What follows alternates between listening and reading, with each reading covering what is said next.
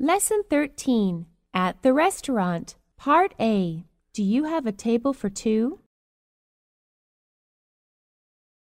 Non smoking, please. May I have the menu? Part A.